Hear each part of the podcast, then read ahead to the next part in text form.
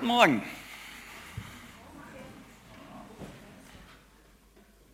So, jetzt habe ich einen Besucher mitgebracht. Ich bin der Besucher, ich gehöre schon wieder dazu. Ja, ich weiß schon, du hast wieder mal deinen Schnabel ziemlich verdoffen. Ich habe meinen Schnabel nicht offen, ich rede nur einfach gerne. Das ist doch verständlich, oder? Warum ist das verständlich? Ja, wenn so viele Leute zuhören, dann kann ich gleich... Du, halt den... Hallo? So wird nicht geredet. Doch, ich möchte aber gerne reden. Warum möchtest du ja nicht? Warum möchtest du ja nicht reden? Warum? Warum du gerne reden möchtest? Das ist doch ganz klar. Heute haben wir so eine tolle Geschichte. Wir haben nämlich eine Liebesgeschichte mit der Ruth und seinem Boss. Das heißt erstens ihr und nicht sein. Ach, sei nicht so pingelig. Okay. Und das zweite ist, das heißt der Boas und nicht sein Boss. Ja, das sage ich doch. Boss. Nein, Boas. Ah, das ist nur falsch geschrieben. Das ist nicht falsch geschrieben. Das gehört sich Boas. Na, kein Mensch, was das heißt, aber Boss weiß, was das heißt. Und Ruth und der Boss, das passt viel besser. Und außerdem möchte ich hier vorne weiterreden und nicht ganz nett unterbrochen werden. Hast du mich nicht verstanden? Ha? Ich habe dich ganz gut verstanden, aber die Predigt habe ich heute Morgen. Ja, das hättest du aber gerne. Ich möchte, wenn so viele Leute mir zuhören, einfach besser reden. Halt den Schnabel endlich einmal. So etwas.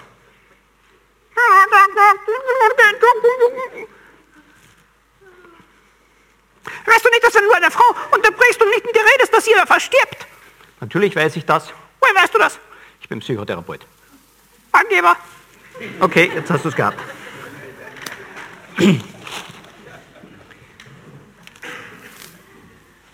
Jetzt habt ihr die ersten beiden Todsünden in einer Beziehung kennengelernt. Wenn eine Frau ihren Mann totredet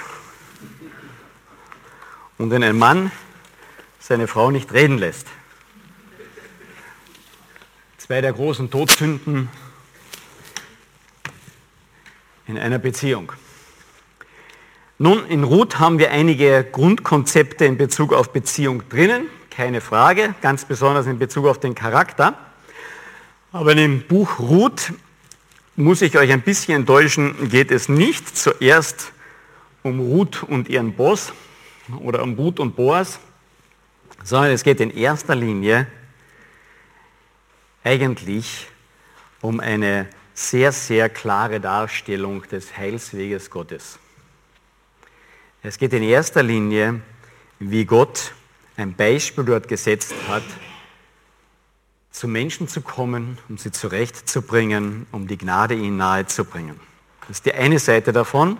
Die zweite Seite davon ist, es ist eine unwahrscheinliche Objektlektion für das ganze Volk Israel. Wir dürfen nicht vergessen, dass das Alte Testament schließlich auch für die Juden, für das Volk Israel geschrieben worden ist.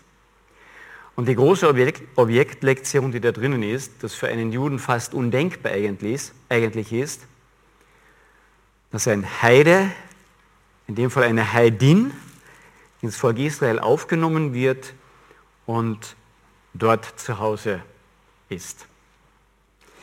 Ich möchte dazu den zweiten, das zweite Kapitel lesen, die Geschichte am Anfang. Ich hoffe, ihr habt sie noch halbwegs im Kopf. Ein Mann zieht mit seiner Familie, mit Frau und zwei seiner Söhne aus, aus dem Ort Bethlehem, weil eine Hungersnot ist. Interessant, dass Bethlehem, Bet ist das Haus und Lachem ist äh, ähm, das Brot auf Hebräisch, das Haus des Brotes. Dort ziehen sie aus, weil eine Hungersnot ist. Ähm, weil ein Volk sich nicht wirklich nach seinem Gott gesehnt und die, die Beziehung zu seinem Gott gepflegt hat. Das ist wahrscheinlich zur Zeit Gideons, dass das Ganze passiert ist. Und dann heiraten diese beiden Söhne im Ausland zwei ausländische Frauen und dann geht alles schief und den Bach runter. Der Mann stirbt, die beiden Söhne sterben und die Mutter bleibt mit den beiden ähm, Schwiegertöchtern übrig. Und dann sagt sie, wir ziehen zurück, wir gehen zurück in unser Land wieder. Und dann gehen sie zurück und auf dem Weg, wie sie ihre Schwiegertöchter verabschieden, damit die wieder nach Hause gehen können. Und die Ruth bleibt und möchte mitgehen und macht dort ein echtes Commitment, ein, ein Versprechen und sagt, dein Gott soll doch auch mein Gott sein, dein Land und dein Volk mein Volk sein. Dort, wo du beerdigt werden wirst, dort möchte ich auch beerdigt sein. Ich möchte mich mit dem, was ich durch euch gelernt habe über diesen Gott, identifizieren. Sie hat etwas von diesem Gott kennengelernt und jetzt möchte sie dorthin und sich damit identifizieren. Und jetzt kommen sie in das Land und alles sieht nicht sehr gut aus. Eine Witwe, beziehungsweise zwei Witwen eigentlich, die haben keine sehr guten Voraussetzungen damals im Sozialbereich. Kapitel 2. Und Naomi hatte einen Verwandten von ihrem Mann her, einen angesehenen, eigentlich einen reichen und mächtigen Mann aus der Sippe Elimelechs. Dessen Name war Boas. Und Ruth, die Moabiterin, sagte zu Naomi, ich möchte gerne aufs Feld gehen und etwas von den Ehren mit auflesen hinter dem her, der in dessen Augen ich Gunst finde. Sie sagte zu ihr, geh hin, meine Tochter. Dann ging sie hin und kam und las auf dem Felde hinter den Schnittern her auf und sie traf zufällig auf das Feldstück des Boas, der aus der Sippe Elimelechs war. Und siehe, Boas kam von Bethlehem und sagte den Schnittern, der Herr sei mit euch. Und sie sagten zu ihm, der Herr segne dich. Und Boas sagte zu seinem Knecht, der über die Schnitter eingesetzt war, wem gehört dieses Mädchen da? Und der Knecht, der über die Schnitter eingesetzt war, antwortete und sprach, es ist ein moabitisches Mädchen, das mit Naomi aus dem Gebiet von Moab zurückgekehrt ist. Sie hat gesagt, ich möchte gerne mit auflesen und hinter den Schnittern her etwas von den Ehren aufsammeln. Und so ist gekommen und da geblieben. Vom Morgen an bis jetzt hat sie im Hause nur wenig ausgeruht. Und Boas sagte zu Ruth, hör mir zu, meine Tochter, geh nicht zum, Auf, zum Auflesen auf ein anderes Feld. Gehe auch nicht von hier fort, sondern halte dich da zu meinen Mägden. Richte deine Augen auf das Feld, wo man schneidet, und gehe hinter den Sammlern her, und habe ich nicht den Knechten befohlen, dich nicht anzutasten? Und hast du Durst, dann gehe zu den Gefäßen und trinke von dem, was die Knechte schöpfen. Da fiel sie auf ihr Angesicht und warf sich zur Erde nieder und sagte zu ihm, warum habe ich Gunst gefunden in deinen Augen, dass du mich beachtest, wo ich durch eine Fremde bin? Da antwortete Boas und sagte zu ihr, es ist mir alles genau berichtet worden, was du an deiner Schwiegermutter getan hast, nach dem Tode deines Mannes dass du deinen Vater und deine Mutter und das Land deiner Verwandtschaft verlassen hast und zu einem Volk gegangen bist, das du früher nicht kanntest. Und der Herr vergelte dir dein Tun und dein Lohn möge ein voller sein von dem Herrn, dem Gott Israels, zu dem du gekommen bist, um unter seinen Flügeln Zuflucht zu suchen. Er sagte sie, möge ich weiterhin Gunst finden in deinen Augen, mein Herr, denn du hast mich getröstet und hast zum Herzen deiner Magd geredet, und ich bin nicht wie eine deiner Mägde. Und zur Essenszeit sagte Boas zu ihr, tritt hierher und iss von dem Brot und, trinke de und tunke deinen Bissen in den Essig. Da setzte sie sich neben die Schnitter. Er aber reichte ihr geröstete Körner und sie aß und wurde satt und ließ noch übrig. Als sie nun aufstand, um aufzulesen, da befahl Boas seinen Knechten, auch zwischen den Garben darf sie auflesen. Und ihr sollte nichts zuleide tun. Vielmehr sollte sogar aus den Bündeln für sie herausziehen und liegen lassen, damit sie auflesen kann und ihr sollt sie nicht bedrohen. Eine ganz eine tolle Geschichte eigentlich, ähm, die man eigentlich ein bisschen vom hebräischen Hintergrund auch verstehen muss. Denn dieses Mädchen oder diese junge Frau, Boa, äh, Ruth, wahrscheinlich war sie irgendwo zwischen 25 und 30, hatte an sich keinerlei Rechte in dem Land. Das Einzige, was sie durfte, was war im Mose bereits vorgeschrieben, dass für die Fremdlinge und für die Armen durfte während der Erntezeit, durften die am Rand des Feldes, an den vier Ecken heißt es ganz genau eigentlich, aber damit ist der ganze Rand gemeint, durften sie Ehren zusammenlesen, um nicht zu verhungern, um etwas einzusammeln und dadurch ein Auskommen zu haben. Und genau das machte sie. Und dann kommt dieser Boas aufs Feld. Das Wort Boas ist unübersetzbar, selbst in Hebräischen wissen nicht genau, was es eigentlich wirklich heißt, kommt nur noch einmal in der Bibel vor, bei einer von diesen Säulen im Tempel, glaube ich, heißt die eine, diese Tempelsäule hieß auch Boas. Keine Ahnung. Keiner weiß, woher das Wort ganz genau kommt. Aber Boas war ein reicher und war ein angesehener Mann. Er hatte Achtung in seiner Gesellschaft und er war, und jetzt muss ich ein bisschen die träumenden Teenager herunterholen, er war sicherlich kein junger, attraktiver, knackiger Prinz. Boas war bereits etwas in die Jahre gekommen. Das wissen wir aus dem Gesamtzusammenhang. Er saß auch im, im Tor und ähm, von der Art, wie er hier beschrieben wird, auch von dem Wort her als Löser und so weiter, da musste er bereits eine gewisse, ähm, ein gewisses Ansehen, Macht und auch Reichtum eben erworben haben. Und die, die, die Ruth geht eben auf dieses Feld. Sie wusste nicht, von wem, wem es gehört und hat dort angefangen, nach dem Gebot, nach dem Gesetz, was ihr erlaubt war, dort die Ehren aufzulesen. Und da kommt dieser Boas hinaus und schon bei der Begrüßung, Knecht und Herr, wird klar, dass dieser Mann Ansehen hat auf der einen Seite und Macht hat. Er war immer dieser Feldbesitzer auch. Aber auf der anderen Seite auch einen Respekt und Fürsorge gezeigt hat. Ich kombiniere das gleich, auch in Bezug, wenn ihr Ausschau haltet, ein Mädchen nach einem tollen Burschen, schaut danach aus. Hat er Entscheidungswillen? Hat er Handschlagsqualität? Steht er zu etwas? Hat er aber nicht nur ein Stück Macht, sondern sorgt er dann auch. Will er nur etwas beherrschen und jemand Großartiges sein oder will er das, wofür er groß ist, auch versorgen und dafür, darauf acht geben? Boas war ein Mann, der den Wert im anderen sah. Er fragte nach bei seinem Knecht, wer ist dieses Mädchen? Er kannte sie nicht, diese junge, diese junge Frau. Wer, wer ist das? Er hatte sie noch nicht gesehen, er hatte sie noch nicht getroffen. Und dann erzählt dieser Knecht, jawohl, das ist doch die Ruth, die mit der Naomi mitgekommen ist und sagt, ah ja, die, von der wurde schon erzählt. Ruth hatte bereits einen guten Ruf. Wie sie auf ihre äh, Schwiegermutter Acht gab, versuchte sie zu versorgen und sie war fleißig.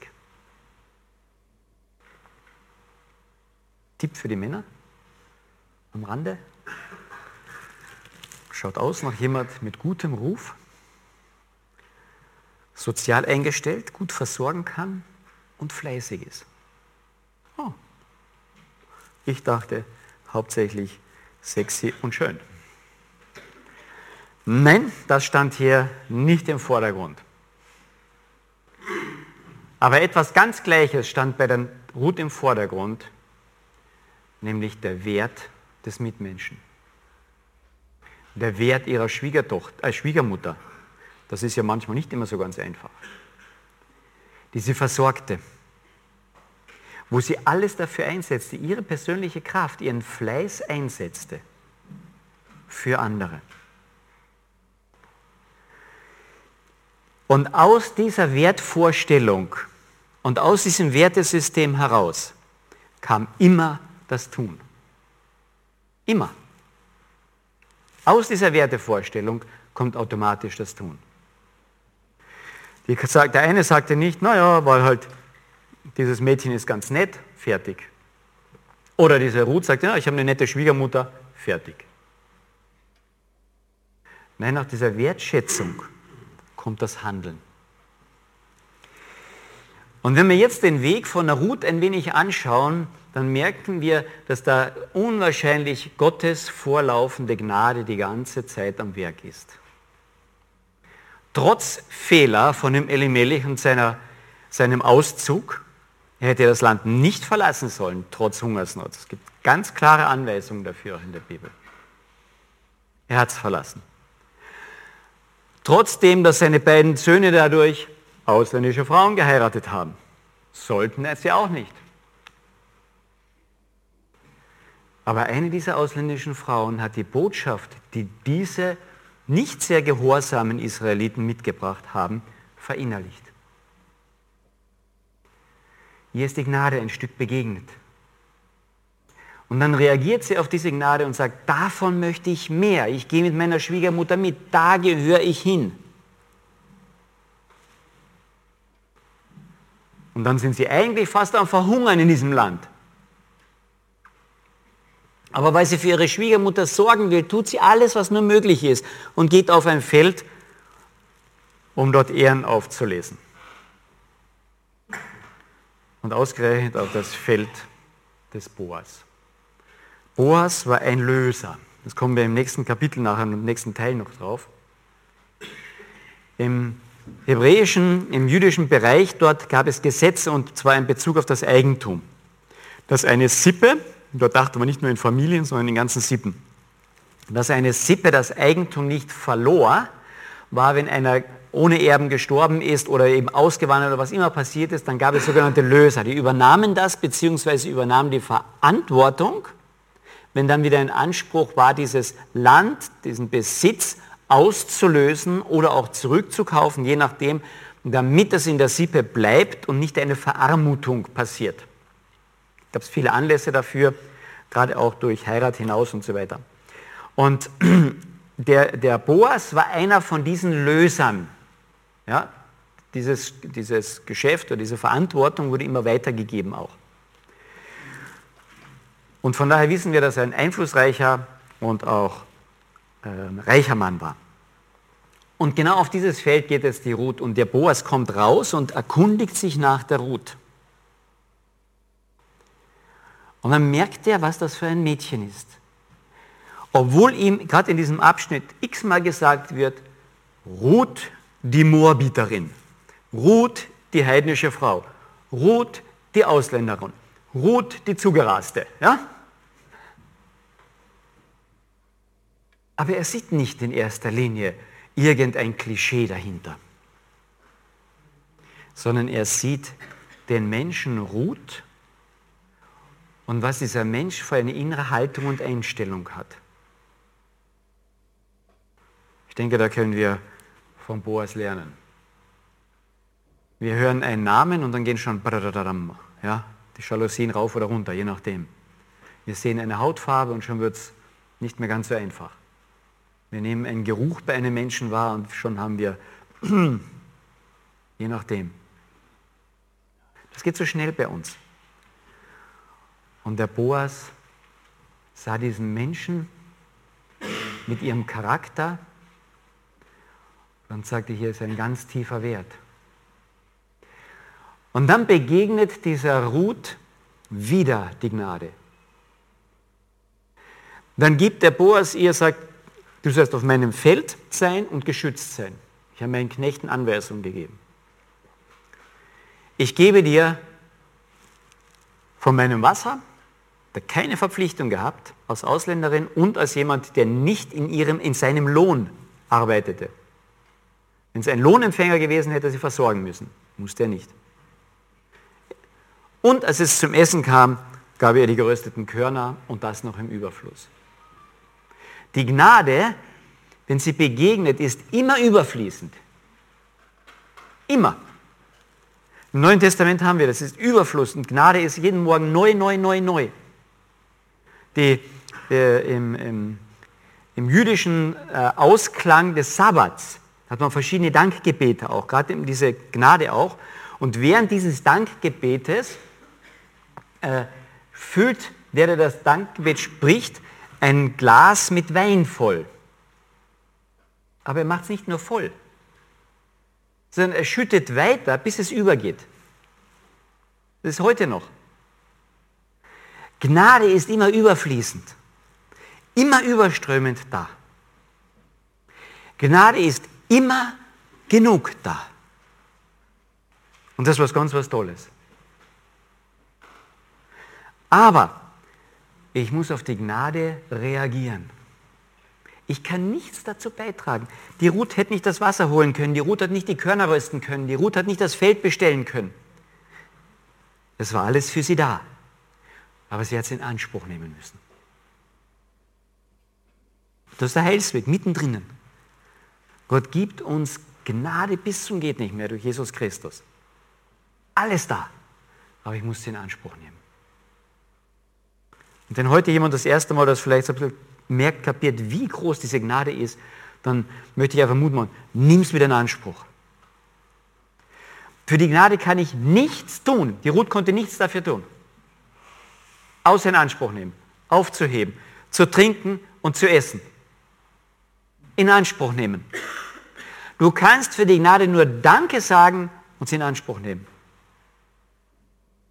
Jedes Mal, wenn du denkst, Mensch, jetzt ist aber meine Sünde genug.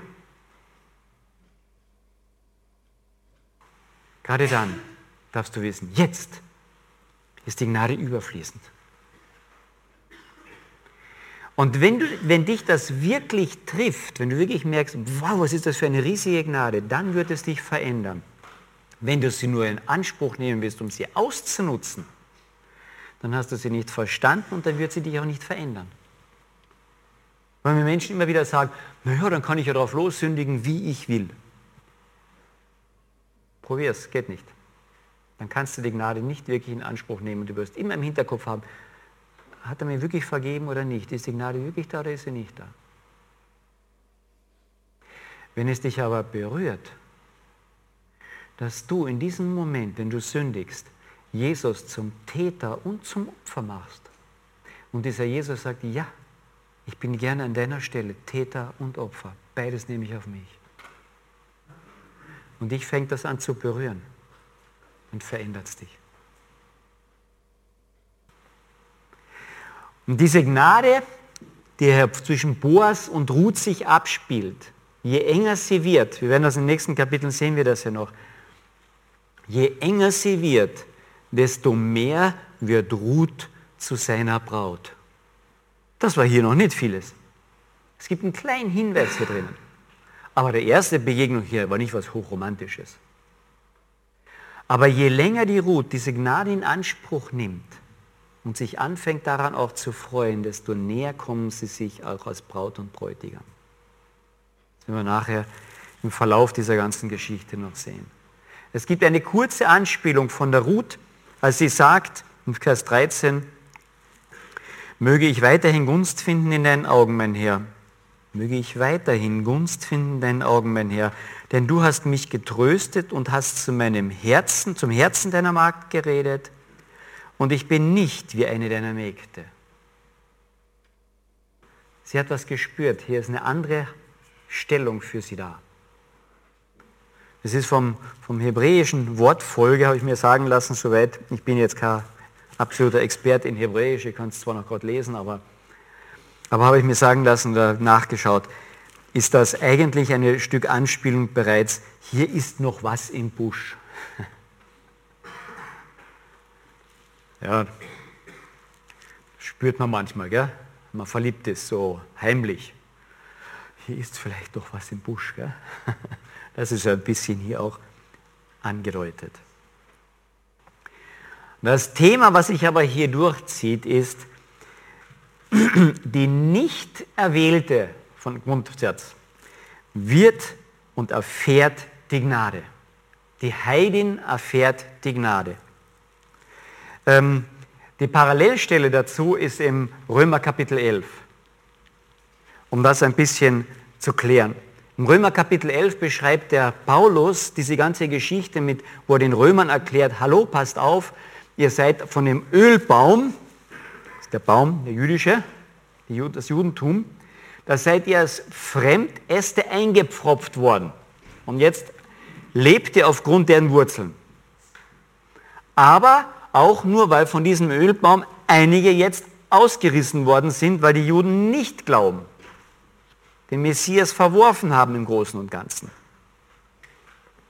Und diese Parallele hier ist hier drinnen. Hier werden Heiden auch mit eingepflanzt. Und das wollte hier dieses ganze Buch auch schon bereits vorschattierend zeigen. Die Heiden haben Anteil an der Gnade Gottes. Und der Boas, da war er vorbelastet. Seine Mutter war auch eine Heidin. Die Mutter von Boas war die Prostituierte Rahab, die dort auf Jericho auf der Mauer war und die, die Speer damals aufgenommen hat, als das noch Feindesland war, und, und versteckt hatte. Und sie wusste genau, dass dieses Volk wird mein Land einnehmen. Und deswegen hat sie diese beiden Speer gesagt, bitte gedenk an mich, wenn ihr dann einmal diese Stadt einnehmt. Und die Speer haben gesagt, Jawohl. Aber du musst die Gnade in Anspruch nehmen. Tu ein rotes Seil aus deinem Fenster und jeder sehen, das Haus muss geschont werden. Und diese ganze Stadtmauer fällt in Trümmer und in Staub. Nur dieser Teil mit dem Haus bleibt stehen. Und der Josua gibt extra Anweisungen und sagt, jetzt geht und schaut, dass ihr diese Familie, die dort drinnen ist, herausholt, damit ihr ja nichts passiert. Und diese Heidin, die damals geglaubt hat, das war die Mutter von Boas. Ja? So hatte schon lange voraus Gott das alles vorbereitet, die vorlaufende Gnade. Das ist eine ganz eine tolle Geschichte. Und dann wird dieser Boas und dieser Ruth die Urgroßeltern von David. Das ist die gleiche Linie. Und Gott gefällt es, in die Ahnenliste seines Sohnes diese Heiden mit einzubauen. Wenn das nicht was zeigen soll, dass Gott in seiner Gnade uns, auch gerade uns Heiden, wir sind nicht ein auserwähltes Volk von Natur aus, uns Heiden entgegenkommt und sagt, ich möchte euch auch bei mir haben. Und das ist diese tolle Geschichte von Ruth eigentlich, wo die vorlaufende Gnade immer wieder entgegenkommt, immer wieder entgegenkommt, angenommen wird und dann baut Gott das in seine Genealogie hinein, in seine Familie hinein. Und dafür kann man nur dankbar sein.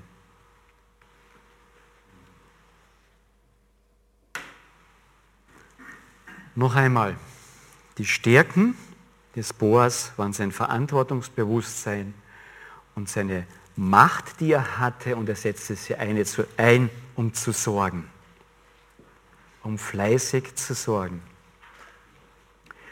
Er war ein Mann der Klarheit in Bezug auf das Gesetz, war ihm absolut klar, aber auch in Bezug auf die, auf die Gnade. Und vermittelte dadurch Ordnung und Sicherheit. für Heiratswünsche von Mädchen, Teenagern, Jugendlichen. Habt so einen Mann vor Augen.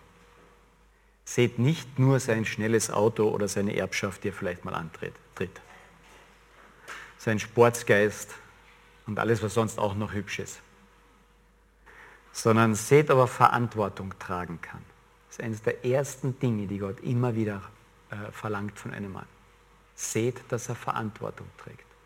Als der Sündenfall eintritt, fragt Gott, Adam, wo bist du? Hat Gott nicht gewusst, dass die Eva diesen blöden Apfelbirnen oder was immer es war gegessen hat? Natürlich hat Gott das gewusst. Wen zieht er zuerst zur Verantwortung? Den Mann. Wenn ihr einen Mann sucht für euer Leben, dann sucht jemanden, der Verantwortung tragen kann. Nummer eins. Der klar mit seiner Verantwortung umgeht. Er sorgt, gibt Acht, umsorgt, hält. Das hätte er machen sollen mit seiner Eva.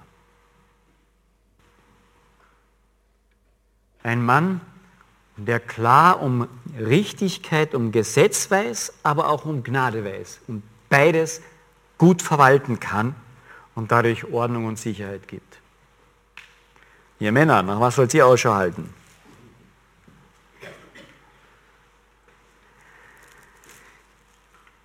Eine Frau, die Respekt hat, die, ihren, die etwas achten kann, wertschätzen kann. Eine Frau, die Gnade annehmen kann. Eine Frau, die empfangen kann. Die fröhlich Danke sagen kann und sich ergänzen lässt. Oh, sei doch nicht so altvaterisch. Doch, doch. Ich frage dann die jungen Burschen, die Eltern Verheirateten auch, aber die brauchen jetzt keine Antwort zu geben. Ja? Hast du lieber eine Frau, die alles bestimmt oder eine Frau, die sich anlehnt? Und dich durch das Anlehnen stützt und unterstützt, den Rücken deckt. Es gibt ja dieses Sprichwort, gell, hinter jedem erfolgreichen Mann steht eine tüchtige Frau. Ist ja dann umgeschrieben worden, hinter jedem erfolgreichen Mann steht eine baff erstaunte Frau. Auch das kann vorkommen. Aber im Allgemeinen ist es diese Rückendeckung, die wir Männer dringend brauchen als Ergänzung. Dringend. Die uns auch unwahrscheinlich gut tut. Niemand kann uns so loben, aber auch so verletzen wie die eigene Frau. Und dann etwas, was ziemlich gleich ist. Eine Frau, die sorgen kann und nicht nur das sieht, die Not, sondern auch fleißig ist. Das steht schon in den Sprüchen und so weiter. Eine Frau, die auch anpacken kann. Ja, wir haben früher in, in, in Volksschule das tolle kleine Liedchen gesungen. Eine Frau, die zu der Arbeit taugt und nicht zehn Stunden in den Spiegel schaut.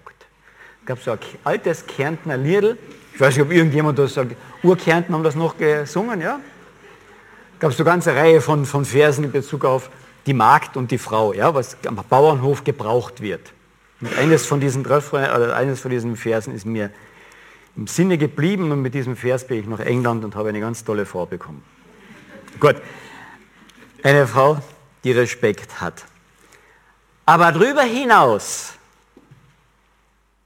und das ist unwahrscheinlich wichtig, brauchen wir noch etwas. Gnade und Barmherzigkeit, die überströmt. Ja? Ähm, die, die Verheirateten wissen das bereits. Aber die noch nicht Verheirateten, ein cooler Tipp. Ihr heiratet einen Sünder. Ihr heiratet eine Sünderin. So ist es. Versucht sie nicht in den Himmel zu loben, versucht ihn nicht in den Himmel zu erheben. Ihr seid beide auf der Erde. Gefallene Schöpfung. Und ihr werdet einander enttäuschen und ihr werdet aneinander schuldig werden. Wenn man genau hinschaut, viel öfter, als man denkt. Und deswegen brauchen wir eine überströmende Lebenshaltung in Bezug auf Gnade und Barmherzigkeit. Gnade und Barmherzigkeit haben eine Sache, die ganz wichtig ist, hoffentlich haben wir Beruht gelernt. Sie ist gratis. Es gibt kein Wenn und Aber dort. Die Gnade ist immer vorlaufen, die Gnade ist immer genug da, die Gnade ist immer überströmend, die Gnade ist da, für die habe ich noch nichts getan. So gnädig müssen wir miteinander umgehen. Und kein Mensch schafft das. Kein Mensch. Wir heiraten aus fast hundertprozentig hundertprozentigen Egoismus. Das ist immer der erste Schock, wenn ein Pärchen vor mir sitzt und die wollen jetzt wissen, wie man sich wieder anständig liebt. Und ich sage, ihr geheiratet habt ihr auf fast 100% Egoismus, was wollt ihr jetzt? Sagen sie, wie bitte? Jetzt ich eine Ehevorbereitung mit einem jungen Pärchen, habe als erstes gesagt, pass auf, du, ähm, ihr werdet jetzt heiraten und das ist fast hundertprozentig von beiden Seiten nur Egoismus. Wir, wir haben uns gern. Wie, wie, wie kann der sowas behaupten? Ich bin doch nur für den anderen. Na klar, wir laufen durch Klagenfurt und schauen aus lauter Liebe und Barmherzigkeit, welche obeinige, schielende, lispelnde Frau könnten wir hier äh, finden mit drei Warzen auf der Nase, die sonst so keiner mehr nimmt. Aus lauter Liebe und Barmherzigkeit werde ich sie heiraten. Macht kein junger Mann. Ja? Und umgekehrt genauso wenig. Das tun wir nicht. Wir wollen was haben. Oder? Dann schauen wir schon an, na, das ist, wir wollen was anderes haben. Wir wollen was haben. Das ist ganz normal. Ganz normal. Alle von uns so in die Ehe gestiegen. Außer dort, wo sie Eltern vielleicht vermittelt haben. Ja, und man musste oder was weiß ich. Aber normalerweise in unseren Breiten, wir wollen was haben. Und während der Ehe lernen wir erst, was wirklich Liebe ist. Wir sehen hoffentlich vorher schon den Wert im anderen. Ja? Also das ist vielleicht der Teil, der noch am besten aufgestellt ist. Aber wir wollen den Wert haben. Und die vorlaufende Gnade ist immer den Wert vergrößern beim anderen, dem ich gebe, den Wert vergrößern, dem ich gebe, den Wert auf, äh, äh wertschätzen, dem ich weitergebe, in den ich investiere. Boah, diese Haltung, die bringen wir ja schon in die, Windel, in die, in die Wiege mit, gell? Die haben wir nicht. Diese Haltung haben wir von Natur aus nicht. Deswegen brauche ich sie und diese Erfahrung Durch Jesus Christus. Wenn ich diese überströmende Gnade und Liebe, wo er sagt, die ist jeden Morgen neu und wenn du sündigst, die ist wieder neu. Je mehr ich die erfahre und erlebe, desto fähiger werde ich, ebenfalls gnädig, barmherzig und das im Übermaß zu sein. Unsere Erfahrung im, auch im Ehealltag miteinander ist immer wieder wenn, dann. Aber ich habe doch gerade, du könntest. Ich habe doch auch ein Recht und du, ja? Das ist tief in uns drinnen. Jetzt komme ich aber wieder mal zu kurz in meiner Ehe. Ja, dann fragt den Partner, der hat das gleiche Gefühl zur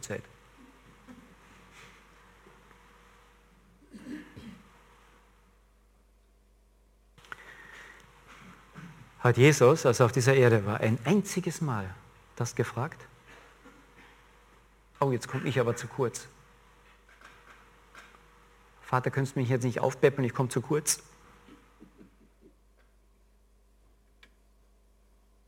Das war eine überströmende Liebe. Und das ist das Einzige, was sich im Prinzip fast von alleine vermehrt. Wenn wir das gelernt haben, durch Jesus Christus selbst überströmend in Gnade und Barmherzigkeit und Liebe zu sein, füllt er nach. Und er füllt immer mehr nach. Und immer mehr, so dass es weiter überströmen kann. Aber nur in dieser Reihenfolge werde ich zu dem, zu dem Gott mich geplant hat. Wenn ich meinem Partner begegne, in Liebe, Barmherzigkeit, die überströmt in vorlaufender Liebe. Egal wie der oder die sich im Moment fühlt, ist, handelt oder getan hat.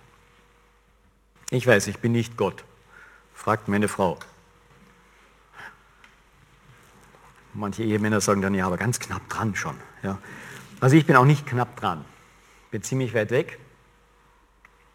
Und wenn meine Frau eine nette Antwort gibt, dann fragt meine Kinder. Wie kann der Daddy da oben immer wieder predigen, schön reden? Weißt du wie? Weil ich jeden Tag aus dieser überströmenden Gnade nur leben kann. Das weiß ich. Und wenn dich das berührt, dann wird es bei dir auch überströmen. Und dann wirst du zu einer Ruth.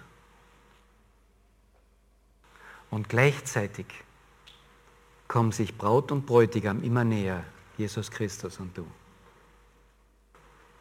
Möge das unser Ziel sein in unserem Leben. Von diesem Herrn ergriffen und geprägt. Beten wir noch.